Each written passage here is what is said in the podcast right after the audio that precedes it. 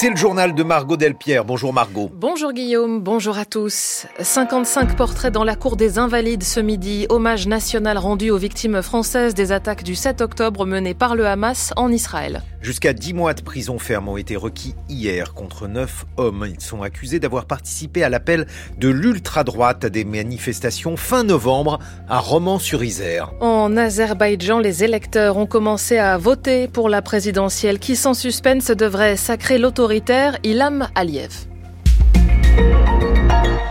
Emmanuel Macron rend hommage aux victimes françaises et franco-israéliennes du 7 octobre, le jour des attaques menées par le Hamas sur le sol israélien, le déclencheur aussi de la guerre qui dure depuis pile quatre mois entre l'État hébreu et le mouvement islamiste palestinien. La cérémonie va commencer à la mi-journée à l'Hôtel national des Invalides en présence de familles de victimes, Antoine Marette.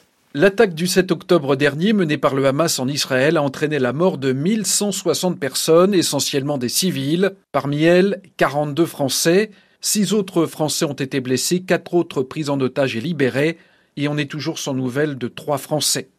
Il s'agit donc pour le chef de l'État de rendre hommage à ces citoyens français juifs et d'envoyer un message universel de lutte contre l'antisémitisme et à travers lui toutes les formes de haine, de racisme et d'oppression envers les minorités.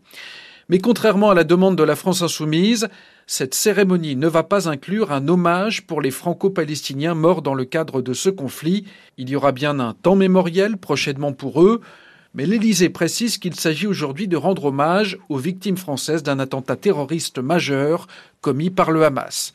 Des victimes qui vont être représentées par une photographie avec leur nom, les familles vont être présentes, beaucoup d'entre elles ont été acheminées depuis Israël par un vol spécial. Le principe d'un hommage avait été annoncé rapidement après le 7 octobre par Emmanuel Macron, mais c'est finalement quatre mois après qu'il a lieu, quatre mois pendant lesquels la priorité a été donnée aux négociations pour la libération des otages. Et pour euh, les familles de victimes, la présence attendue de plusieurs euh, responsables LFI qui avaient refusé de qualifier l'attaque du Hamas de terroriste est incompréhensible, voire inacceptable. Entre cinq mois et dix mois de prison ferme ont été requis hier contre neuf jeunes hommes. Ils comparaissaient devant le tribunal correctionnel de Valence dans la Drôme pour avoir participé fin novembre à une manifestation de l'ultra-droite à Romans-sur-Isère.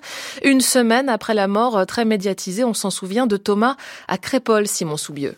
Ce sont tous des jeunes hommes âgés de 19 ans à 24 ans, originaires de toute la France, La Rochelle, Aix-en-Provence et Chirol ou encore la région lyonnaise. Des jeunes plutôt bien insérés, un étudiant en relations internationales, un développeur d'applications sur le web.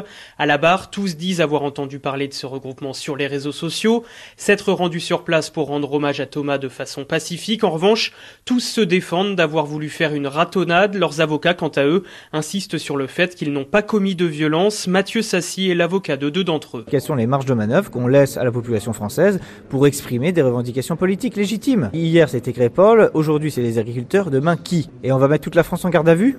C'est la question que je pose. La présidente, quant à elle, pose une autre question. Pourquoi porter un masque si les intentions sont pacifiques? C'était par mimétisme, explique l'un d'eux. Pour préserver mon anonymat, explique un autre. Quant aux armes retrouvées, c'était pour me défendre, assure l'un des prévenus, conscient que des affrontements étaient probables. Dans son réquisitoire, la procureure a évoqué des faits d'une réelle gravité. Elle a demandé des lourdes peines, de la prison ferme pour la totalité des mises en cause. Et le jugement a été mis en délibéré au 21 février. Elle a à peine commencé ses travaux lundi que déjà elle se retrouve au cœur d'une affaire. Caroline Ressalmon, la nouvelle vice-présidente de la Civise, deuxième version, la commission indépendante sur l'inceste et les violences sexuelles faites aux enfants, est accusée par une femme de 25 ans d'agression sexuelle. Cette dernière a porté plainte hier. Tony Estanguet, président du comité d'organisation des Jeux de Paris 2024, est visé par une enquête sur sa rémunération. Il a perçu 270 000 euros bruts par an jusqu'en 2020, selon des chiffres communiqués par le comité dès 2018. Je fais confiance à ce qui a été décidé à l'époque, a réagi l'ancien champion de canoë. Je ne décide pas de ma rémunération ni de son cadre, s'est-il défendu hier soir.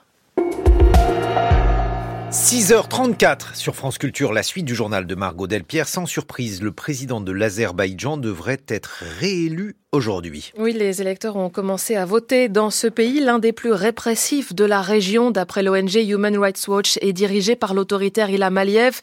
Il est au pouvoir à Bakou depuis 2003, année durant laquelle il a succédé à son père, Marie-Pierre Véraud. Le seul suspense réside dans l'ampleur du plébiscite qu'il va s'accorder dans un pays dont il a muselé les médias, où il emprisonne ses opposants et dont il a fait modifier la constitution pour pouvoir briguer un nombre illimité de mandats. Ilham Aliyev entend bien consolider sa dynastie. Héritier de son père, Haïdar Aliyev, toujours omniprésent sur les affiches qui recouvrent le pays, Ilham Aliyev a déjà prévu que son fils ferait un bon successeur et il a nommé son épouse première vice-présidente. Il s'apprête donc à prolonger un mandat déjà long d'un quart de siècle. L'opposition boycotte le scrutin qu'elle qualifie de farce démocratique. Il est vrai que les six autres candidats n'ont d'opposition que le nom, mais s'il étouffe toute liberté, Ilham Aliyev jouit aussi d'une certaine popularité. D'abord parce que la manne pétrolière et gazière a été un peu redistribuée à la population, surtout parce qu'il a conquis le Haut-Karabakh, dont la population arménienne a dû fuir en septembre dernier, une victoire militaire que le pays attendait depuis 30 ans. Le président se félicite d'ailleurs que le scrutin se déroule dans l'ensemble du pays, au Karabakh compris. Il entend ouvrir une nouvelle ère. Pour les ONG, elle ressemblera fort aux précédentes, marquées par la répression et la corruption. Les précisions de Marie-Pierre Véraud. Le président argentin Javier Milei subit un revers au Parlement. Faute de soutien hier soir, son train de réforme dérégulatrice a été renvoyé en commission, mais l'ultralibéral reste déterminé à mettre en œuvre son programme. L'ex-président et milliardaire chilien Sébastien Piñera est mort hier dans un accident d'hélicoptère. Il avait 74 ans. Il fut le premier chef d'État de droite élu après la dictature de Pinochet. Le Chili va observer trois trois jours de deuil national et des funérailles d'État seront organisés. Le temps aujourd'hui, Météo France prévoit de la pluie et du vent sur la moitié nord du pays, un ciel voilé, voire de la grisaille ailleurs et toujours du soleil dans le sud-est. Les températures 7 degrés cet après-midi à Lille, 12 à Rouen, Paris et La Rochelle, 14 degrés à Lyon comme à Toulouse, jusqu'à 20 degrés à Perpignan.